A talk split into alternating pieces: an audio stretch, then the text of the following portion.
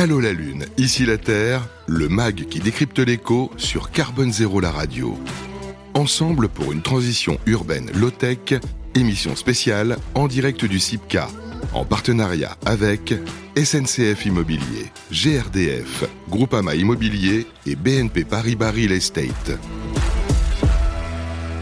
Et ce décryptage de l'actu, nous allons le faire avec Antoine Cellier, un responsable pôle résidentiel chez GRDF. Alors, euh, quand on dit GRDF, le G, on est évidemment, on parle de gaz derrière tout ça, donc euh, une vraie problématique dont on parle beaucoup en ce moment, un véritable enjeu géopolitique, hein, plus que jamais avec euh, la guerre actuelle en, Ukraine et une espèce d'escalade là ces derniers jours qui qui, qui, inquiète grandement. on va, on arrivera au gaz un peu plus tard, mais c'est vrai que quand on parle de ces enjeux et même de l'OTEC, euh, il faut pas oublier cette dimension énergétique.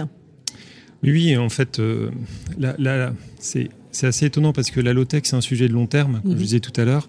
Et la crise actuelle, on est sur des problématiques très court terme. C'est-à-dire, est-ce qu'on va passer l'hiver euh, Est-ce que voilà Et c'est vrai qu'il ne faudrait pas que la crise court terme fasse oublier les vrais sujets long terme.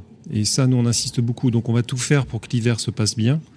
Mais il faut, je pense qu'il faut profiter. Dans toute crise, il y a une opportunité. Et cette crise actuelle, où on a un alignement de vraiment de problèmes d'approvisionnement, mm. de prix d'énergie qui flambent. C'est une formidable opportunité pour avancer sur les sujets low-tech. La Smart City, elle est morte.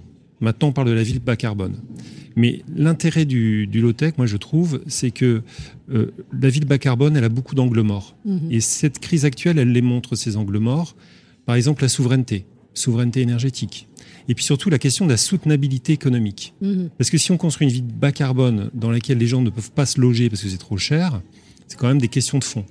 Donc c'est vrai qu'il faut remettre l'église au milieu du village. Hein. La LOTEC, ça permet de, de recentrer le débat, de se dire on travaille sur le long terme, on travaille sur différents angles, on est pragmatique, on n'est pas dogmatique. Et c'est ça qui est très intéressant dans l'approche. Ah oui, comment on y travaille? Parce que j'allais dire, quand on sent une urgence, que les gens s'interrogent sur comment je vais me chauffer cet hiver, qu'il y a une vraie problématique de, fin de mois, hein, j'allais dire pas de fin du monde. Malheureusement, l'expression avait été employée euh, au moment du début de la crise du, du Covid. C'est compliqué parce qu'on a l'impression, c'est bien de dire on voit sur le long terme, mais on en a, on en a besoin, on a des besoins urgents aussi. Hmm. Alors, sur le, sur le court terme, euh, il y, a, y, a plusieurs choses. La première chose, c'est que la sobriété, nous, dans le monde de l'énergie, on y travaille depuis hmm. longtemps. Hmm. Et c'est vrai qu'aujourd'hui, on récupère un peu le bénéfice de tout ça parce que, vous voyez, nous, on a déployé 10 millions de compteurs euh, sur notre réseau. On a 11 millions de clients, aujourd'hui on a 10 millions qui sont implémentés.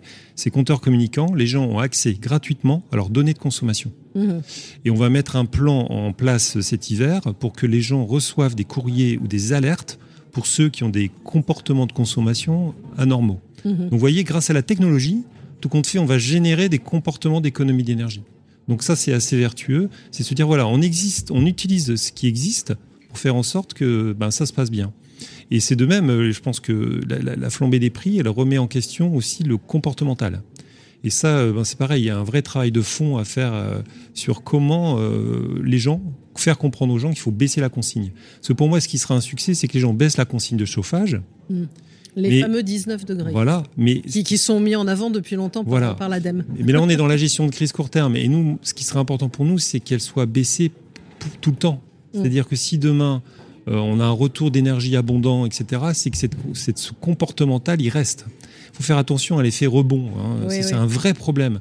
vous pouvez vous combattre euh, les dépenses d'énergie. L'effet rebond peut détruire tout le bénéfice. Hein. On en a vu des bâtiments euh, très bien conçus.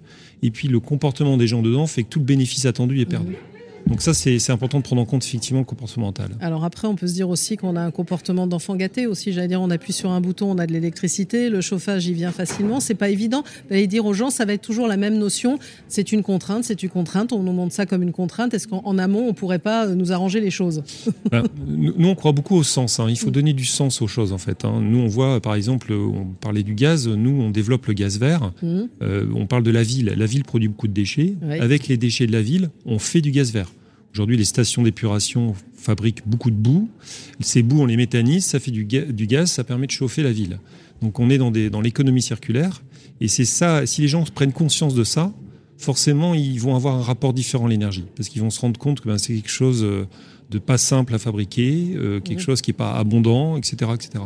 Donc c'est vrai qu'il y a un gros travail de, communication d'explication, de, pédagogie, et d'où l'intérêt de travailler ensemble, énergéticiens, monde de l'immobilier, voilà, parce que bah, il faut réussir à passer ces messages et à plusieurs, on est plus fort pour, pour faire de la pédagogie. Et alors le biogaz dont vous parlez, euh, c'est encore euh, peu développé faut bien le dire. Alors, est-ce que ça va être un coup de booster pour la souveraineté? Parce que oui, oui. Bah alors, il y a un, peu ce qui se passe du côté de la Russie. Oui. Voilà, oui, oui. Non, mais il y a un booster. Hein. De toute façon, aujourd'hui, il, y a déjà 500 méthaniseurs qui injectent dans notre réseau, et puis euh, il y en a 1000 qui vont sortir de terre, et on peut atteindre le 20 de, de, gaz vert euh, en 2030. 2030, c'est dans 8 ans, c'est tout de suite.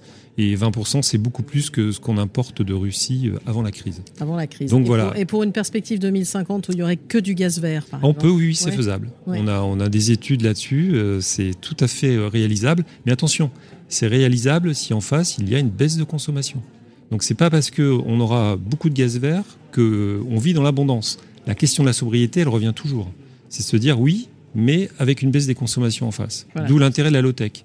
Ce discernement euh, technologique de se dire euh, ok ça marche mais il y a toujours euh, une réflexion à avoir. Exactement, comme quoi un sobriété prend tout son sens. Merci à vous Antoine Cellier, un responsable pôle résidentiel chez GRDF.